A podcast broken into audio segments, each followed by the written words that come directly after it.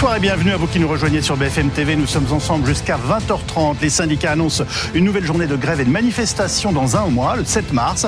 Va-t-on vers un vrai blocage du pays face à la fermeté du gouvernement? On en débat dans un instant. C'est bien entendu l'âge de 64 ans qui reste au cœur des débats et donc des manifestations. Le gouvernement reste ferme sur le chiffre qui est au cœur de toutes les polémiques et cela alors que Total annonce des super profits qui alimentent aussi le débat. Enfin, Volodymyr Zelensky repart en Ukraine après 48 heures bien remplies face aux dirigeants européens, des dirigeants à qui il déclare Nous sommes le rempart face à la Russie de Poutine. Nous ferons aussi le point sur les combats euh, de plus en plus rudes, en particulier à Bakhmut. Alors va-t-on vers un blocage total du pays à partir du 7 mars? Il y aura bien en tout cas une nouvelle journée de grève et de manifestation et ce sera peut-être le coup d'envoi d'un mouvement plus dur si le gouvernement reste inflexible. C'est en tout cas la menace que font planer les syndicats. Les Français sont-ils prêts à des grèves reconductibles ou à des blocages déjà programmés dans un mois? Pour l'instant, vous êtes 72% à souhaiter que la mobilisation continue. Dans notre dernière enquête ELAB pour BFM TV, autre question, le gouvernement n'avait-il pas d'autre solution que les 64 ans pour financer nos retraites? On en débat avec Gaëtan Mélin, chef du service euh, économie et social de BFM TV, Amandine Atalaya, éditorialiste politique de notre chaîne, Jean-Pierre Mercier, délégué euh, Sud Stellantis Poissy et porte-parole de lutte ouvrière, Éric Ayer, directeur euh, du département analyse et prévision de l'OFCE, vous êtes membre du Haut Conseil des finances publiques et je renvoie au livre dont vous êtes co-auteur, Une autre voie est possible, qui paraît aux éditions Flammarion. Et puis nous serons aussi avec Gaël Sliman, sondeur et cofondateur de l'Institut de sondage Odoxa. Gaëtan, il y aura donc une nouvelle journée de grève et de manifestation le 7 mars. C'est dans un ça paraît très loin. Euh, le mouvement se durcit. Hein. Oui, et il faut surtout enjamber les vacances parce que vous savez que ce week-end, c'est la deuxième semaine de vacances pour la zone A et la première semaine de vacances euh, pour la zone B. Et d'ailleurs, euh, c'est très intéressant de voir que les organisations syndicales ont décidé ce samedi de faire une journée de mobilisation, de manifestation, mais en tout cas, il n'y aura pas de grève. L'objectif, c'est de ne surtout pas perturber les départs et les retours de vacances. Pourquoi? Eh bien, tout simplement parce que aujourd'hui, les organisations syndicales syndicales ont l'opinion publique avec eux et notamment à la SNCF, ils ont bien compris que s'ils gênaient les départs en vacances comme cela a été le cas en fin d'année, eh bien cela pouvait avoir un effet euh, un peu euh, comment dire négatif, contre-productif en termes d'image. Exactement, exactement. Donc voilà, donc ce samedi manifestation mais pas grève. Mmh. Euh, le 16 février, une mmh. nouvelle journée de grève et de manifestation. Et puis effectivement, il va falloir enjamber tout ce mois de février où euh, ce sont les zones B et C qui vont partir en vacances pour arriver effectivement euh, à début mars, à début mars avec une nouvelle journée de mobilisation donc le 7, euh, reconduite le 8. Pourquoi le 8 Parce que c'est la journée de la femme et que selon les organisations syndicales, eh bien, les grandes perdantes de cette réforme, euh, ce sont justement euh, les femmes, les organisations syndicales qui effectivement veulent durcir le mouvement parce que elles ont bien compris que le gouvernement, eh bien, ne bougerait pas si les manifestations se passent de manière aussi bon enfant que maintenant. On va écouter ce que disait Philippe Martinez lundi soir sur BFM TV. Le gouvernement et le président de la République font comme s'il ne se passait rien dans ce pays. Les salariés, les citoyens sont lucides. Ils disent euh, il va falloir en mettre euh, beaucoup plus, va falloir faire beaucoup plus fort pour euh, faire céder le, gouvernement, le président de la République. Ça passe par des grèves mmh. et, et, certainement par des grèves reconductibles. donc après, c'est une question de timing. Alors, Philippe Martinez parle de question de timing. Donc, à partir du 7 mars, ça veut dire des blocages, des grèves reconductibles. Euh, pourquoi ce, ce, changement de ton? Comment l'expliquez-vous, Amandine Atalaya? Parce que tout va se jouer, pensent les syndicats, euh, en mars, parce que le texte sera passé au Sénat à ce moment-là. C'est-à-dire que qu'il y ait eu un vote ou pas à l'Assemblée, où le texte est en ce moment, parce que peut-être qu'il n'y aura pas de vote et que c'est un texte en l'état qui arrivera au Sénat. On sera sur la deuxième partie. Et euh, les syndicats ont prévu depuis toujours, en fait, que le moment clé, ce serait plutôt vers la fin et qu'il fallait euh, garder un peu euh, des forces sous le coude pour arriver à, à, mobiliser les Français. Ce qui est intéressant, c'est que la CGT l'a toujours dit, il faudra des blocages et monter en puissance, mais maintenant la CFDT le pense aussi, alors que Laurent Berger, il y a quelques jours encore, disait ce n'est pas au niveau d'emmerdement des concrets qu'on mesure euh, d'emmerdement concret pour les Français qu'on mesure le succès d'une mobilisation. Mais Laurent Berger lui-même constate aujourd'hui que ce type de manifestation ne suffit pas et c'est pour ça que les syndicats prévoient maintenant des blocages plus durs Ce qui peut les faire douter aujourd'hui, c'est que le taux de grévistes euh, est un peu en baisse ces derniers temps, et notamment à la RATP, à la SNCF, qui sont des bastions de mobilisation évidemment très importants euh, si on veut préparer le pays à des blocages. Bah, justement, Jean-Pierre Mercier, enfin, comment prenez-vous, vous, le pouls de, ce qui se passe en ce moment? Et voilà, comment, comment choisir les bons moments pour, pour faire la grève, pour manifester? Et est-ce que vous voulez durcir clairement ce mouvement? Juste une petite rectification. Samedi, il y aura grève. Il y aura grève dans les entreprises du privé qui travaillent. Parce que là, on parlait de, simplement des cheminots et de la RATP, j'imagine. Oui. Mais euh, vous êtes, euh, euh, vous avez constaté comme moi, depuis le début de cette mobilisation, mmh. le privé est rentré dans la danse. Le privé a commencé à se mobiliser. Et aujourd'hui, il se démobilise pas. Et samedi, il y aura grève dans toutes les entreprises. Je travaille à Stellantis. Oui. il y a des usines de Stellantis qui vont travailler samedi matin. Les salariés, pour aller en manifestation, vont se mettre en grève. Voilà. Juste après, moi, j'ai, j'ai, euh, euh, le mot blocage, euh, je suis en désaccord complet. Je vais peut-être vous étonner, bah, mais moi je parle de grève. Je parle de grève. Oui. mais vous avez le droit de choisir vos mots, et nous aussi d'ailleurs. Donc oui, ah, c'est pour ça qu'on débat et c'est ça qui est intéressant. C'est que la grève, c'est quelque chose de positif. C'est on, s'organise, on se rassemble, mmh. on discute, on se met d'accord pour faire grève et pour imposer un rapport de force. Et là, oui, il y a eu manifestation sur manifestation qui ont été toutes les trois des succès peu importe les chiffres, hein, on va pas rentrer dans la polémique des chiffres. personne ne conteste ce succès et, on est marqué par l'unité syndicale en plus. Donc euh, ça, c'est un Tout à fait. Et l'unité des salariés. Et là, on s'est, on s'est retrouvé euh, entre 1 et 2 millions, pour faire, euh, pour faire bref, ensemble, à parler d'une même voix, à agir ensemble et à prendre conscience qu'on représentait une force, une force qui agit et une force qui proteste. Ça, c'était la base de toute façon. Pour aller plus loin, il fallait de toute façon commencer par là.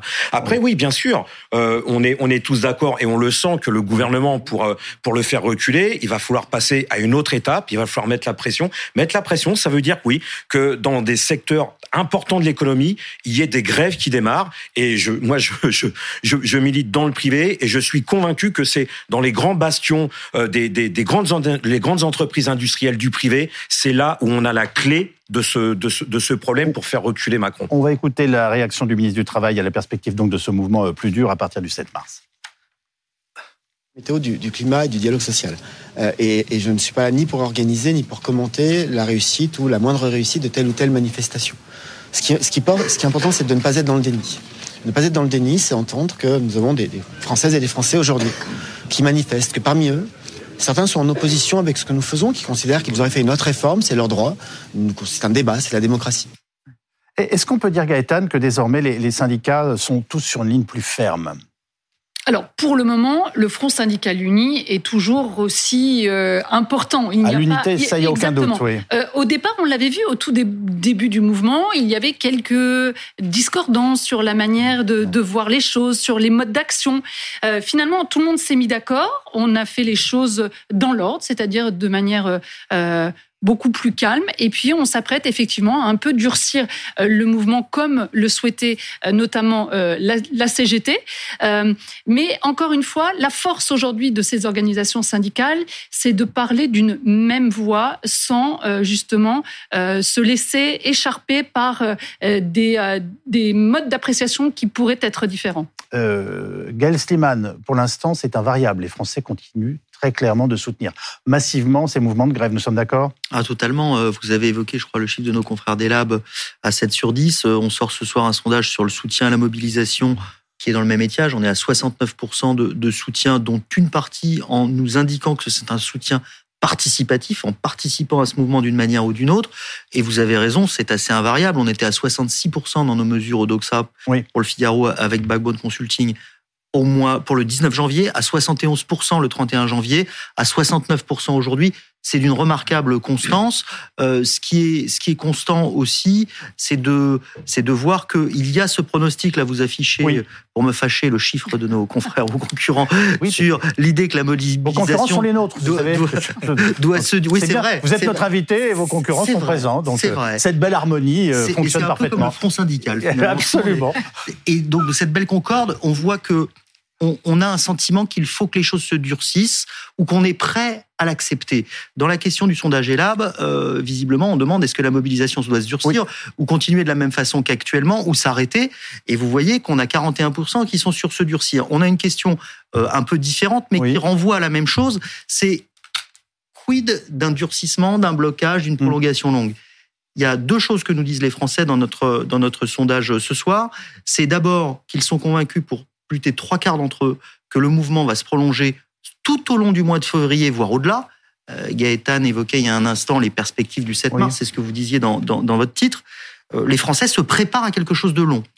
Deuxièmement, question que se posent tous les gouvernements, et à chaque fois la réponse est, est sensiblement la même, sans doute que si ça bloque, sans doute que si ça dure longtemps, les gens vont se lasser eh bien, on pose de manière récurrente la question, si jamais il y a blocage, qui sera le responsable? Aujourd'hui, les Français sont les deux tiers à dire que s'il y a des blocages, c'est le gouvernement qui sera responsable et pas les syndicats. Pourquoi? Parce que la mobilisation, elle est soutenue et parce que jusqu'à présent, il n'y a pas de blocage et ça se passe plutôt bien. Et donc, par rapport aux stratégies diverses qu'il y avait euh, dans le front syndical, c'est plutôt le signe que parce que les mobilisations ont été des succès, qu'elles sont perçues comme telles, qu'elles se sont bien passées et que ça n'a pas eu d'effet, eh bien, si blocage il doit y avoir, euh, les Français ils semblent prêts et nous disent que le responsable à leurs yeux, ce sera le gouvernement. On, va écouter euh, justement ces Français dans les manifestations euh, qui évoquent en ce moment leur capacité à suivre ce mouvement. Il faut y aller là dur euh, avant que ce soit trop tard. Euh, manif plus souvent, en étant la grève euh, reconductible, un truc qu'on fait tous les jours. S'ils sont pas raisonnables, ben, nous, il faudra que de notre côté, en tant que salariés, on construise une grève plus dure, effectivement. On va mettre en, discussion cette idée de grève reconductible et de voir à partir de quand on peut essayer de la mettre en place avec les autres secteurs professionnels. Alors, entre les sondages et, euh, les voix qui s'expriment, euh, Éric Ayer, on se dit que c'était chronique quand même d'un blocage annoncé, vu euh, le dialogue de sourds autour de ce chiffre des 64 ans. C'est une surprise pour vous? Alors, c'est pas mon métier de, de, de prévoir cela, mais effectivement, Enfin, systématiquement, lorsqu'on augmente l'âge de départ à la retraite, ça pose problème, mais on l'a déjà fait. On est déjà passé de 60 à 62. Là, finalement, on, on, propose encore deux, deux, années supplémentaires. Bon, là, je pense que effectivement, aujourd'hui, c'est effectivement ce qui, ce euh, passe pas, alors qu'il y avait potentiellement d'autres pistes et d'autres pistes sur lesquelles certains syndicats étaient d'accord et certains Français avec. Eh bien justement, c'est la question que j'allais vous poser. Est-ce qu'une autre voie est possible ah, de ce point de... VOIE. Hein. Oui. Alors de ce point de vue-là, oui. Enfin, on, les connaît les, les, pistes. Alors il y a ce qu'on appelle les paramètres. Donc on peut jouer sur euh, effectivement les cotisations. On peut augmenter un tout petit peu les cotisations, ou on peut baisser un tout petit peu les pensions, ou on peut. je pense que ça, ça, va de soi pour vous, mais mm. c'est toujours important de rappeler qui paye des cotisations? Les salariés et les employeurs. Voilà. D'accord. Donc, dès Donc on peut jouer sur les deux curseurs? Mais parce que vous avez raison. Là, aujourd'hui, pourquoi c'est c'est pas l'impôt qui paye euh, les retraites. Non. D'accord. C'est des cotisations parce qu'on est dans un la vie réelle, le travail qui est produit quotidiennement. Oui, mais on peut dire que les, les, impôts c'est aussi la vie réelle. Vous pouvez, euh, si vous faites des bénéfices euh, et que vous touchez des revenus, c'est aussi la vie réelle. Mais vous voyez, puisqu'on est dans un système par répartition et on a un pacte où ce sont les salariés aujourd'hui qui payent du privé ou du public qui payent pour les retraités mmh. d'aujourd'hui. Et donc c'est les cotisations à la fois salariales et employeurs qui payent les retraités d'aujourd'hui. Donc c'est pour ça aussi que les déficits, on n'aime pas trop. Vous voyez, même moi, je, je, ça me fait pas cauchemarder les déficits. Non, d'habitude, ça... D'accord, mais quand c'est quand c'est pour les retraites, on comprend bien que c'est pas ça qu'on doit laisser aux générations futures. Vous voyez, les générations futures, les salariés des générations futures devront déjà payer pour les retraités du futur. On va pas leur dire, bah, il faut, tu payes aussi pour les retraités d'aujourd'hui. Mmh. Non, ça, on a un pacte, c'est les salariés d'aujourd'hui pour les retraités d'aujourd'hui. Mais il y a des façons de, de, de, de, finalement équilibrer tout cela. Donc, soit vous dites effectivement j'augmente l'âge de départ à la retraite, c'est ce qu'il y a de le plus dur, le plus brut et souvent euh, le plus brutal et souvent le, plus injuste. Et je vais vous dire, c'est peut-être ce qu'il y a de plus facile, surtout. Non? voilà, exactement. C'est ce qu'il y a de plus facile et ce qui rapporte le plus, le, plus vite, voilà. le plus. Effectivement, allez, l'ordre de grandeur, même s'il faut se méfier, euh, euh, voyez, on fait tourner des modèles, on n'est pas tous d'accord, mais on va dire un ordre de grandeur, une année, d'accord, de report, ça fait aux alentours de 9 milliards. Mais puisqu'il y a des coûts supplémentaires, bah, ça fait plutôt aux alentours de, de, de, de, de 5, 6 milliards. Et donc, deux ans, bah, vous voyez, ça fait 18 moins 6. J'ai trouvé mes 10, 12 milliards. Vous allez les trouver. D'accord. Donc, effectivement, mais ça, c'est, mais il y a, y a d'autres solutions. Soit vous dites, bah, alors là, j'augmente la durée de cotisation, parce qu'on a les deux, nous. Donc, la durée de cotisation, c'est beaucoup plus juste ça rapporte un tout petit peu moins, puisque vous voyez, au lieu de, un an, ça fait pas 9 milliards, ça fait plutôt 5 milliards.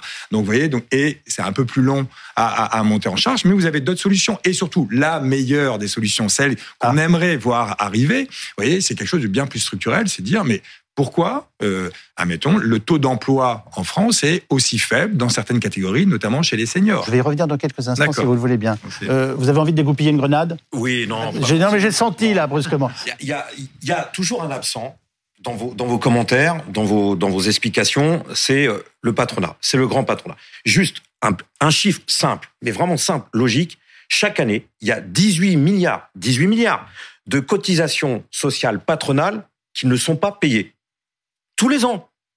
Et on leur dit rien.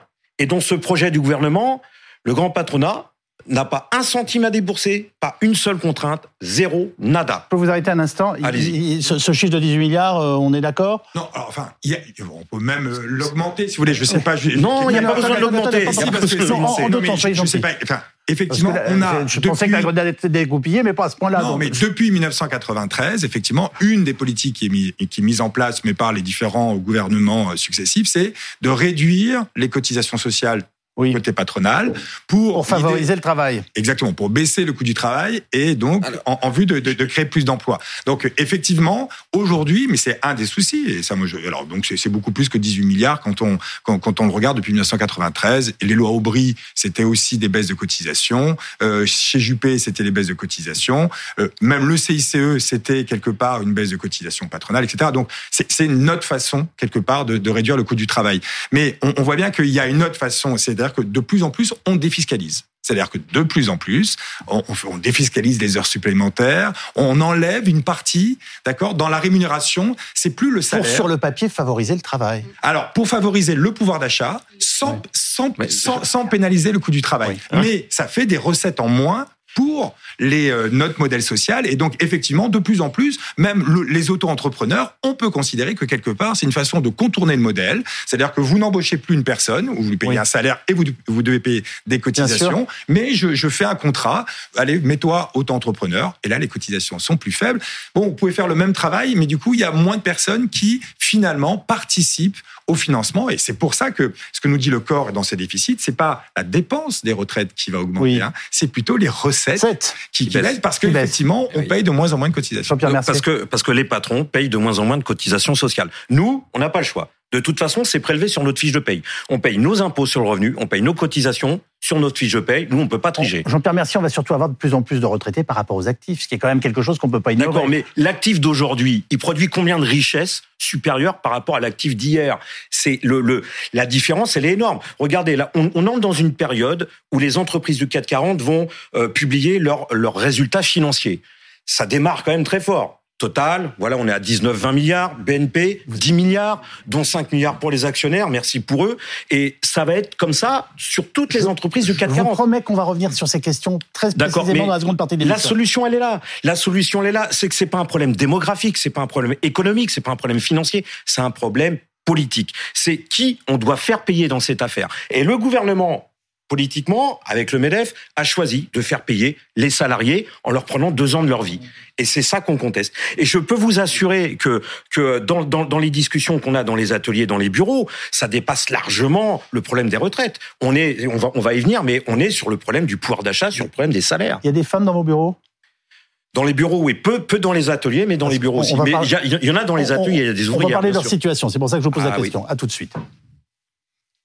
Par la grève générale, je crois qu'on n'a pas le choix. Euh, la grève générale, le 8 mars, il y a une journée internationale pour les droits des femmes. Donc nous, d'ores et déjà, on appelle toutes les femmes qui sont dans tous les métiers euh, précarisés, pas précarisés, dans tous les métiers féminisés, à rejoindre les cortèges du 8 mars et à se mettre en grève et à répondre massivement euh, par la grève et par la colère à ce gouvernement qui décidément n'entend rien. Moi, je pense que le seul moyen, si on veut vraiment que le gouvernement il faut bloquer le pays, les transports, l'énergie, la jeunesse. C'est le seul moyen. Voilà. Sinon, rien n'est possible, à mon avis. Éric, hier, les femmes sont-elles oui ou non maltraitées par cette réforme? Alors, parce qu'on entend des choses très contradictoires. C'est-à-dire parfois on a l'impression qu'il y a des avancées objectives et en même temps on a l'impression qu'elles sont voilà. Enfin. Euh, mais, globalement, hein, on essaye cette réforme, en tout cas cette politique-là, essaye de d'économiser aux alentours de 13 milliards et demi. Oui. Donc forcément, il y aura des perdants parce que euh, il faut faire des économies. Et effectivement, les efforts quand on regarde l'étude d'impact, hein, d'ailleurs c'est l'étude d'impact euh, pour le gouvernement de, de cette mesure, bah, pénalise, enfin on demande, on va demander un peu plus d'efforts aux femmes qu'aux hommes. En gros, allez, c'est entre deux et quatre mois supplémentaires de travail supplémentaire pour les femmes que pour les hommes. Donc c'est effectivement, on va demander un peu plus d'efforts aux femmes qu'aux hommes. Bon, ça c'est, je pense que c'est pas, c'est contredit par aucune étude. Gaëtan?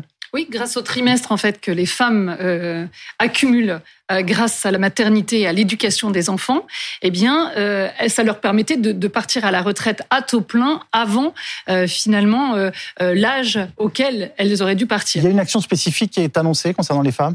Pour l'instant. Non, on parle juste effectivement de, de la possibilité de revoir, euh, euh, de revoir ce mode de calcul, puisque euh, aujourd'hui on, on, part sur les 64 ans pour les femmes, mais il y a certains députés qui aimeraient bien qu'on retienne juste les 43 annuités. Donc on, verra si effectivement c'est un amendement qui est retenu par le, le gouvernement euh, au moment du passage au Sénat. Bon, est-ce qu'elles sont quand même plus nombreuses dans les cortèges en ce moment? Vous manifestez? Oui, oui, oui. Moi, j'ai l'impression, mais je ne sais, je sais. Elles sont nombreuses parce que euh, quand, quand vous êtes une femme salariée, mais c'est là, du coup, c'est double, c'est triple peine. Vous êtes moins bien payé qu'un homme. Et vous, et vous allez devoir euh, travailler plus longtemps. Mais, mais euh, vous avez euh, les postes souvent les moins qualifiés quand, quand, quand, vous mm. travaillez en usine. Vous n'avez pas de poste à responsabilité. Enfin, c'est, c'est double, triple peine. C'est, c'est, mais c'est. je rappelle simplement que Emmanuel Macron avait fait, avait dit de ce quinquennat, ça serait le quinquennat de l'égalité entre les hommes et les femmes. Bonjour, euh, bonjour la promesse électoraliste. Oui, bien sûr, il va falloir qu'elle se batte, il va falloir qu'on se batte tous dans la rue. Vous avez des éléments là-dessus? Oui, on, a des éléments là-dessus parce que euh, si on remonte dans le temps un tout petit peu, on se souvient qu'au moment où était envisagée la réforme de 2019, qui était une réforme systémique et pas paramétrique, on touchait à plein de choses, il y avait une ambition très très forte. Il y avait déjà une opposition très massive des Français, mais il y avait des tas d'arguments pour expliquer qu'on allait aider les femmes. Et on a un baromètre très important qu'on fait chaque année avec euh, Groupama, où on suit comment se passe la retraite des femmes et on a observé qu'on avait 46% des femmes qui connaissaient des situations de précarité, de difficulté par rapport à la retraite, par rapport aux hommes. C'est monstrueux. C'est-à-dire qu'on parle beaucoup des inégalités hommes-femmes. C'est peut-être sur la retraite que c'est le plus vertigineux parce qu'elles gagnent moins. Elles ont gagné moins au cours de leur vie. Les, écarts se resserrent aujourd'hui, mais il y a un effet de, stock qui est là et qui fait qu'il y a des écarts de rémunération de pension, il y a des écarts très importants de durée de départ. Ce qui fait que quand on interroge dans nos sondages, on l'avait fait dans, celui euh, de, la fin janvier pour demander qui étaient les gagnants et les perdants en testant des catégories sociales, le sexe, homme, femme, etc. On se rendait compte que les gens nous disaient on est tous perdants. toutes les catégories se sentaient perdants, tous, y compris les retraités, mais moins que les autres, beaucoup moins que les autres. Et ceux qui étaient les plus perdants, je chausse mes lunettes, c'était les femmes qui étaient, euh, dont tout le monde pensait qu'elles seraient les grandes perdantes de la réforme. 62% les voyaient perdantes contre 12% gagnantes. 25% euh, disaient elles ne seront pas plus gagnantes ou perdantes que les autres catégories sociales. Et les femmes elles-mêmes étaient les deux tiers à nous dire mais nous on a tout perdu dans cette réforme et c'est un énorme paradoxe quand même vous l'avez dit monsieur par rapport aux promesses d'Emmanuel Macron sur l'égalité homme-femme mais aussi par rapport à la genèse de ces projets de retraite de réforme des retraites où il y avait initialement une ambition de niveler les inégalités entre les hommes et les femmes à la retraite. Et là, on aboutit à l'inverse. Hein. Des femmes qui ont une trentaine d'années aujourd'hui et qui s'amusent à jouer sur le simulateur ou une quarantaine d'années et qui ont des enfants, bah, se rendent compte que, ah tiens, je devrais partir à 66 ans parce que je dois cotiser 43 ans. Ah mais super, j'ai des enfants, je peux partir deux ans avant. Je vais partir à 64. Euh, à 62, pardon. Eh ben non, finalement, je dois faire deux ans de plus. Et donc ça, c'est une expérience qu'elles vivent au quotidien et qui fait que euh, dans l'opposition à la réforme, les hommes s'y opposent, mais les femmes plus encore. Je vous ai vu prendre des notes, Amandine. Euh, oui, non, parce que ça me faisait repenser simplement au fait que le gouvernement a longtemps dit tout le contraire. Il a longtemps dit qu'il n'y aurait pas de perdants. Il a même dit que Elisabeth Borne avait mentionné le fait que pour les femmes, cette réforme avait un intérêt et utilisé l'argument très longtemps de la justice de la réforme avant de complètement l'oublier, de le balayer et d'en revenir simplement à la nécessité financière. Donc il faut bien dire que le. Oui? Ça a été si peu préparé, la, communication. Ça a été très mal préparé. Ça a été très mal préparé, et c'était d'ailleurs assez étonnant de voir même des députés arriver sur les plateaux au tout début qui connaissaient à peine le contenu de la réforme. Enfin, franchement, il y avait un niveau d'impréparation, que ce soit sur le fond ou dans les arguments de communication, qui était assez hallucinant pour une réforme aussi importante pour le quinquennat euh, d'Emmanuel Macron, au point d'ailleurs qu'il y a eu, ça s'est fini sur les femmes avec cette histoire de Franck Riester, ministre chargé des relations avec le Parlement, qui consent à dire, la vérité. c'est la vérité, et c'est la vérité que les femmes seront plus pénalisées. Mais vraiment, ça a eu des effets. Et tout le monde lui est tombé dessus alors que vraiment c'est la chanson. Il a dit la hein. vérité. Le ministre a dit la vérité. Euh, tout le monde veut l'exécuter. C'est ça. Euh, alors, euh, est-ce que le fait que le gouvernement ait fait des concessions, par exemple sur les carrières longues, avec départ à 63 ans, ça change la donne d'une façon générale? Ça change la donne financière un petit peu, parce que vous voyez, il y a moins d'économies. Enfin, il faut se souvenir, au début, ils, étaient partis avec 65 ans. Hein, oui, oui. En gros, globalement, on devait économiser à peu près aux plus d'une vingtaine de milliards d'euros. La première ministre recevait tous les journalistes de Paris en disant ce sera 65 ans, on applique le programme du président de la République. voilà. Et donc, on devait économiser enfin, à peu près aux alentours de 22 milliards. Bah, Aujourd'hui, on est passé à 64 ans. Et puis, il y a eu des compensations à la fois pour les carrières longues, euh, pour le, minimum contributif, euh, etc. Et donc, du coup, on arrive au pro à quelque chose qui est aux alentours de 10 milliards. Enfin, et donc, euh, par rapport à, l'ambition initiale, ça a été divisé par deux. Donc oui, effectivement, il y a eu pas mal de compensations, mais il, y a, il reste tout de même les 64 ans, qui me semble être, euh, enfin en tout cas... vous, vous, pensez que c'est un chiffre totem au sens péjoratif du terme, vous votre analyse en tant qu'économiste Bon, moi, de toute manière, enfin, si on m'avait demandé mon avis, j'aurais dit pas euh, l'âge l'âge légal. Pourquoi pas la durée de cotisation? On peut comprendre. Tout le monde doit travailler peut-être un peu plus. Qu'on accélère la réforme Touraine. Vous voyez, la réforme Touraine en 2014. Mais il y a aussi la, la façon de le faire. Vous voyez, souvenons-nous, la réforme Touraine, c'est 2014, d'accord? Mais elle a été elle est entrée en vigueur en 2020, donc ça veut dire que on a préparé les gens et ça, ça arrivait pas pour celui qui devait partir tout de suite. 2020 et après c'était un trimestre tous les trois ans, une, une progression euh, très très progressive parce que effectivement l'espérance de vie augmentant très progressivement, bah une partie de cette espérance de vie allait sur un peu plus de travail. Donc c'était quelque chose de très lent diffusé, mais après tout, accepté, qui permettait bah, de, rééquilibrer un peu le système. Donc, moi, il me semble que c'est la bonne méthode. Et après, il y avait d'autres méthodes, mais vous allez dire qu'on... Jean-Pierre Mercier, quand même, ça vous, de temps à autre, vous posez pas des questions quand vous voyez que la plupart des pays d'Europe ont fait cette augmentation dans une globalement relative harmonie, avec des compensations bien entendu aussi. Je veux dire, euh, les, les, Européens de façon générale, ils trouvent normal de travailler un peu plus longtemps pour, pour, pour protéger leur système de retraite. Non, je, on est tous dingues. Euh, euh, non, non, moi je suis convaincu que les salariés dans les pays européens, ils ont absolument pas du tout envie de travailler plus longtemps. C'est humain. Euh, quand, quand, quand, vous êtes à la base, bien sûr que c'est humain. Mais quand, quand, vous êtes à la base du fonctionnement de la société, c'est on n'a pas toujours envie de faire des efforts dans la vie, hein, ça je le comprends. Mais non, mais, mais des efforts, on en fait tous les jours. On en fait tous les jours. Euh, euh, on n'arrive pas à boucler nos fins de mois. On n'arrête pas de travailler plus dur, plus longtemps, plus euh, plus avec des charges de, travail de plus en plus dures. On se fait on se fait voler tous les jours. Et en plus, il faudrait qu'on accepte de travailler plus longtemps. Bien sûr que les salariés espagnols, italiens, danois, suédois, ils ont pas envie de travailler plus longtemps, mais parce que le progrès social, c'est pas ça. Quand, quand, quand... Qui pensent à leurs enfants aussi, je sais pas. Hein, mais justement, on y pense à nos gamins. On n'a pas envie de leur laisser ça. C'est leur façon d'y penser. Vous savez, les 64 ans, pourquoi ça passe pas? Parce que les 62 ans, ils sont toujours pas passés. Pourquoi? Parce qu'à 60 ans, on n'y arrive même plus à 60 ans. Comment vous expliquez que les grandes entreprises qui ont les moyens font des départs en pré-retraite de 3 ans, de 5 ans? Comment vous l'expliquez? C'est pas que les patrons, ils sont anti-vieux c'est qu'ils veulent des salariés, c'est ils veulent des salariés rentables, productifs, et ils savent très bien à la manière dont ils nous font travailler. Mais surtout, au-delà de 55 ans, on n'y arrive plus. C'est pas c'est pas trop cher. si vous saviez le prix qu'on est payé, on n'est vraiment pas trop cher. Je vous je vous assure. C'est qu'on n'est pas assez productif au-delà de au-delà de 55 ans. C'est qu'on n'y arrive plus. C'est que le, le, le corps ne veut plus se lever à 3 heures du matin pour fabriquer des voitures à plus de 55 ans. Il est là le problème. Bonsoir Jean Viard, vous êtes sociologue, politologue et directeur de recherche au CNRS, euh, CNRS pardonnez-moi, au CEVIPOF. Euh, euh, Est-ce qu'il y a, comme le dit Laurent Berger en ce moment, un problème démocratique si le gouvernement reste sourd aux revendications des syndicats euh, unis et, des manifestants? Il y a deux légitimités qui s'opposent. Peut-être pas un problème démocratique au sens où l'Assemblée nationale a été élue, mais il y a un problème, quoi. Je veux dire, parce que euh, il est clair que quand la société est aussi rétive et avec un sentiment d'injustice, il faut dire les choses. Je suis pas d'accord avec tout ce qui est dit, mais c'est quand même évident que ceux qui ont commencé plus tôt, que les mamans euh, sont plutôt défavorisées. C'est le moins qu'on puisse dire. Donc, si vous voulez, du coup, c'est ça qui est très compliqué, quoi. On, on fait comme s'il y avait un seul mode de vie, un seul rapport au travail oui, il y a des gens qui font euh, des voitures avec leurs mains tous les jours en se levant à 5 heures du matin. Bah, c'est pas pareil que des enseignants ou qu'autres, etc. Donc, c'est ça qui est très compliqué. Moi, je vais vous dire, je crois qu'on est dans une époque où il y a plein de trajets de vie individuels. Et que vouloir les faire tous passer sous la même fourche codine, euh, forcément, ça bloque, quoi parce que personne ne retrouve son propre projet.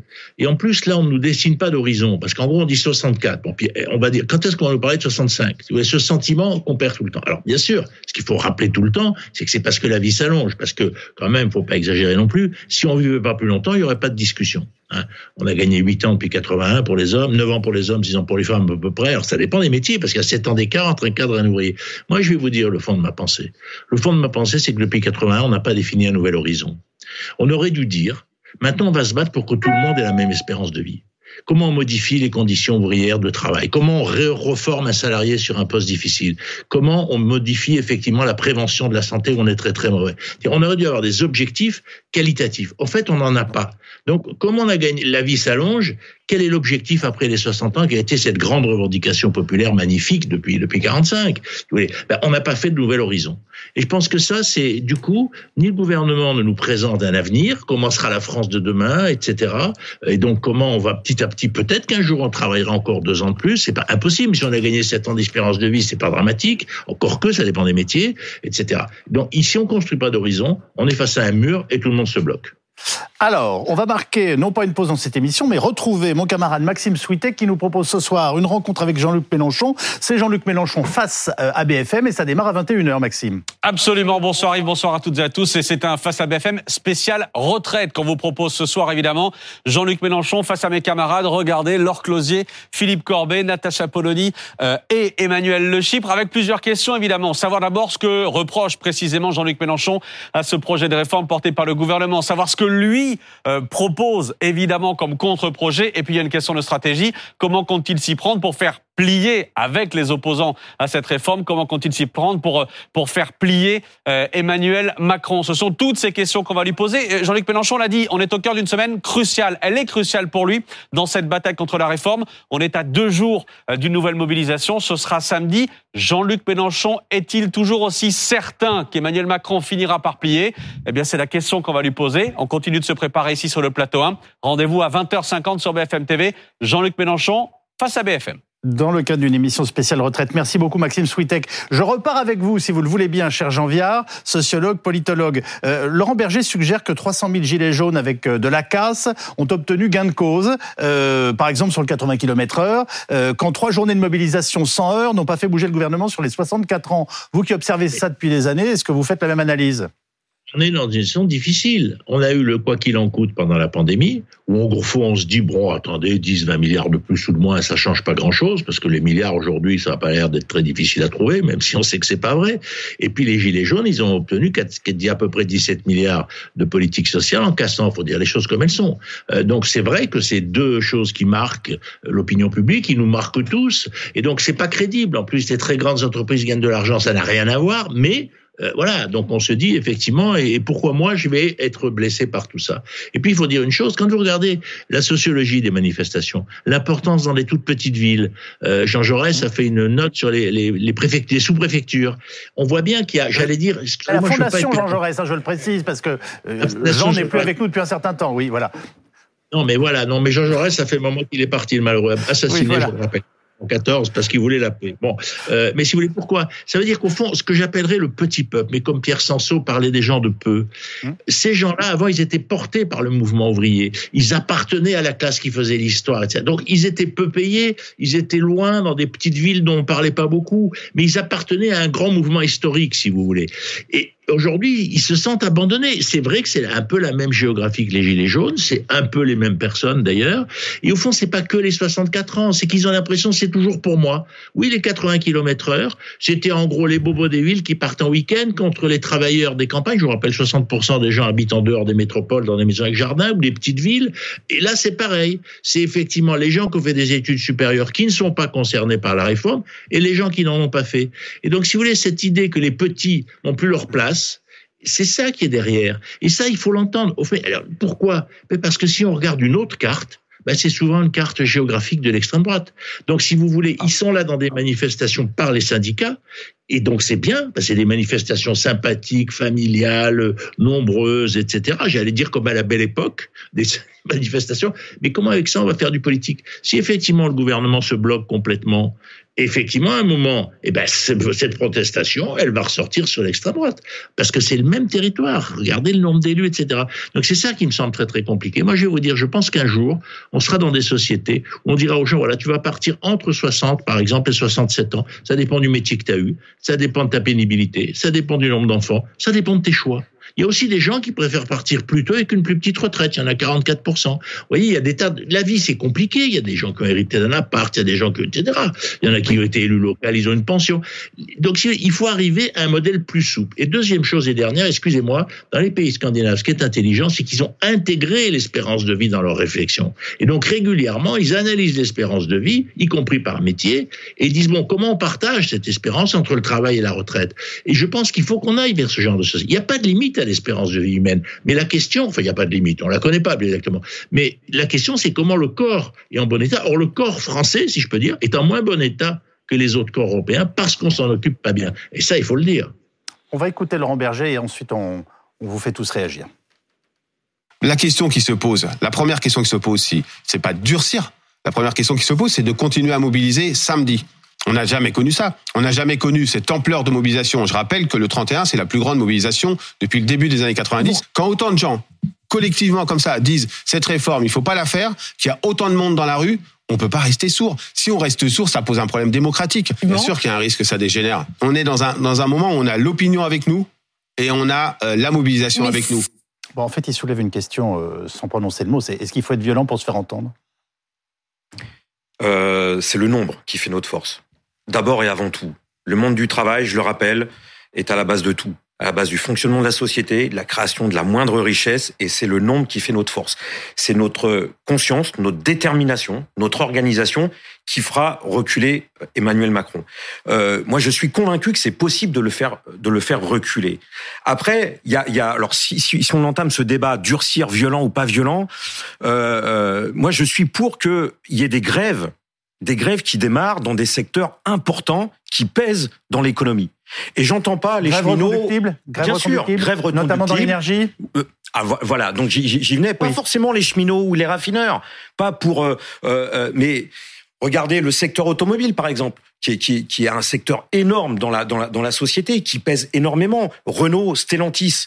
Si toutes ces usines, Safran, l'aéronautique, la, chimie, si toutes ces usines, ces, ces grands bastions industriels du privé se mettaient en grève, en grève reconductible. Allons-y sur une grève de plus en plus générale. Oui, là, euh, et je vous, je vous assure qu'il n'y aurait pas simplement le problème des retraites qui, qui serait posé sur la table, ça serait le problème des salaires, ça serait le problème des conditions de travail, de l'embauche des jeunes en intérim, etc.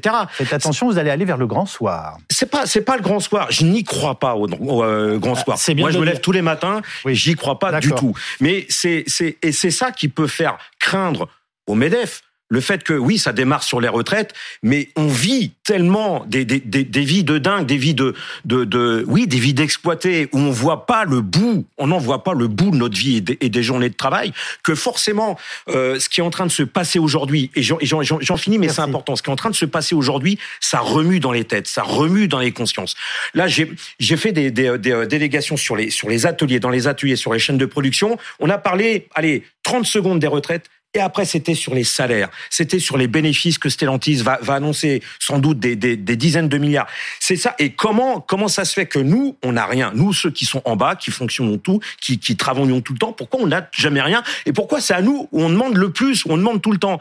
Et c'est c'est cette opposition qui est en train de se qui est en train de de de, de se de se créer dans les dans les consciences, dans les têtes. Et je vous assure que si ça sort, le moment où ça va sortir, oui, là, il va y avoir de la crainte en face. Justement, Amandine Atalaya, est-ce que le gouvernement, pour l'instant, euh, envisage quand même qu'il puisse y avoir une montée en, en, pression euh, et des, des, des violences euh, dans la rue prochainement? Est-ce qu'ils acceptent d'en parler et à la limite, oui, oui, est-ce oui. qu'ils l'ont assumé d'une Euh, certaine façon?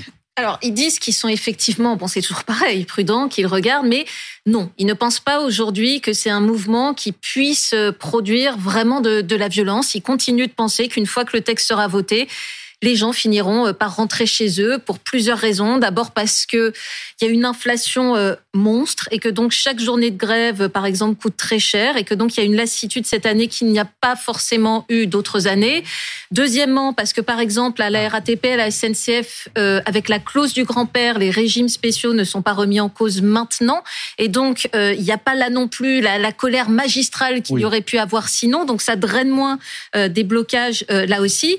Et puis euh, troisièmement, une difficulté pour les syndicats qui est de qu'il n'y a pas de résultat. Il n'y a pas de résultat pour l'instant pour eux. Le gouvernement ne cède sur rien. Donc c'est difficile de continuer à mobiliser sur la longueur des Français quand euh, au final vous perdez de l'argent à chaque fois que vous faites grève, vous allez manifester le samedi et pour autant le gouvernement ne lâche rien à ce stade sauf à la droite.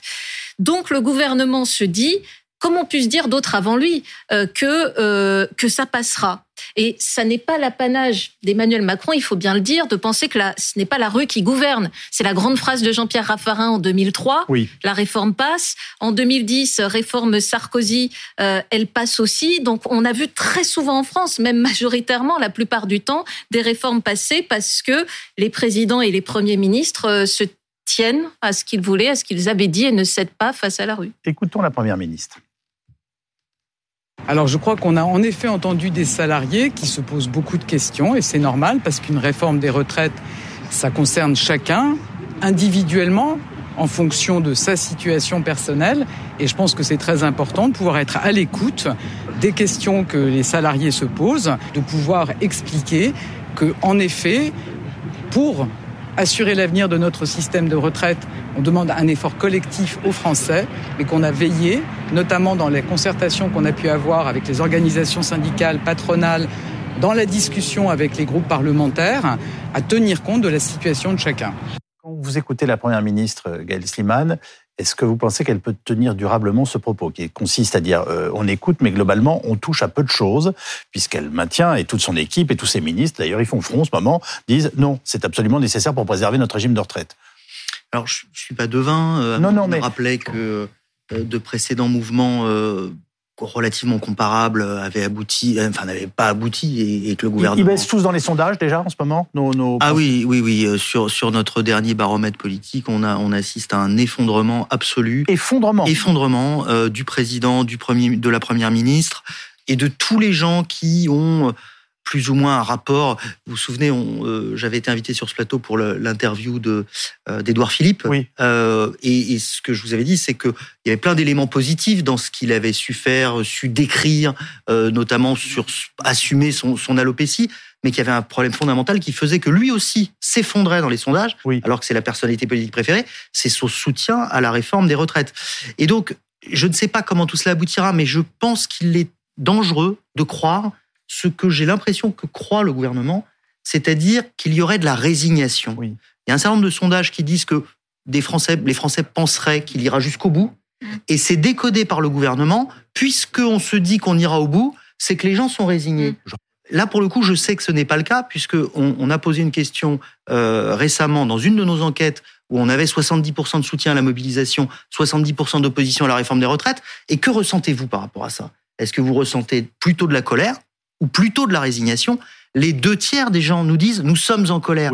Donc ce que décrivait monsieur euh, il y a un instant et, et dans votre extrait de Laurent Berger, en gros, si ce ne sont plus les syndicats qui sont face au gouvernement parce que la CFDT dirait la loi est votée, on est légitimiste, on rentre à la maison par exemple, qui sera Est-ce que la colère se manifestera autrement? Qui est l'intermédiaire ou pas. Exactement. Et le risque gilet jaune, il existe, il est très très fort. Et, et ce serait à mon avis une erreur de croire que bon bah il y aura un mois de discussion et puis après ce sera fini. À, contrario, ce qui est extraordinaire pour l'instant, et c'est ce que j'expliquais au tout début de l'émission, c'est que euh, l'unité syndicale et je dirais la bonne tenue euh, ça peut paraître étrange d'utiliser ce terme, mais presque l'harmonie à laquelle on assiste dans les manifestations, qui sont d'une ampleur en effet extrêmement importante, crée une, popularité et une bienveillance. Bien sûr. Euh, J'allais vous dire qui crée de, enfin, de la pensée positive. On a l'impression qu'en ce moment, il se passe quelque chose. Euh, ah la société française, qui déteste les grèves,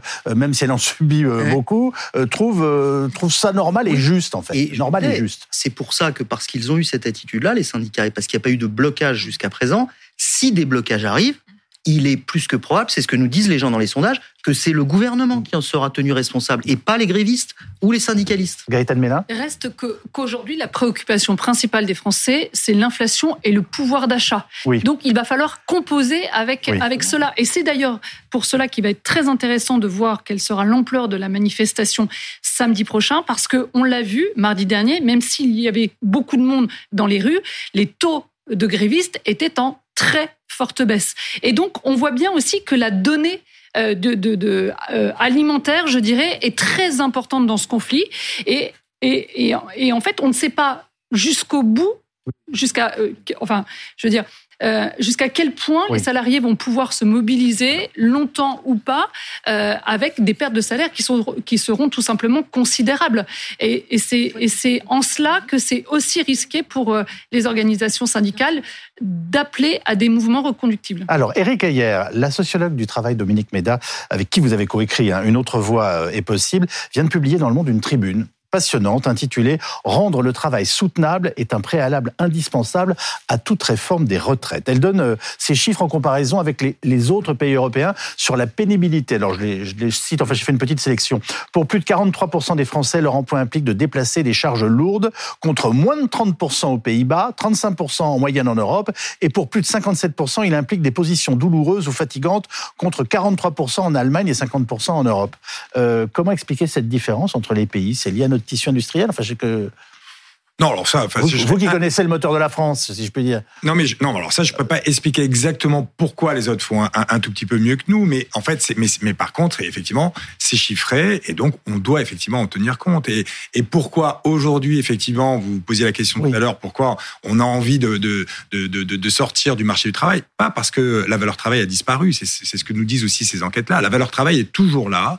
En revanche, une fois euh, qu'on donne une possibilité de partir, c'est tellement dur le travail, on s'épanouit tellement peu au travail en France que on est le pays où finalement on a envie de partir le plus vite du travail. Donc la valeur travail est là, mais on s'épanouit pas assez. Et donc c'est ça qui doit nous faire réfléchir. Et c'était sans doute ça la voie essentielle pour cette réforme du travail. Bien sûr que c'est, euh, elle sera moins rapide euh, à, faire des économies que que, que l'augmentation de l'âge de départ à la retraite, mais bien plus acceptée. C'est comment on rend le travail plus acceptable. Alors là, et comment on rend le travail plus acceptable? Eh ben, eh ben, Parce qu'il y a ceux qui sont pour quoi qu'il arrive et ceux qui en souffrent quoi qu'il arrive d'une certaine façon. Oui, mais enfin, on, on, ce, que, ce, que, nous montrent hein, d'autres euh, d'autres études sociologiques, c'est que globalement, le management français est quand même on va dire, les plus dégradés. C'est-à-dire qu'on a une forme de management qui est extrêmement dure. Donc même si c'est pas porter des choses extrêmement lourdes, mais c'est on ne s'épanouit pas parce qu'on a un management qui ne laisse pas de l'autonomie à son salarié, qui est extrêmement rude,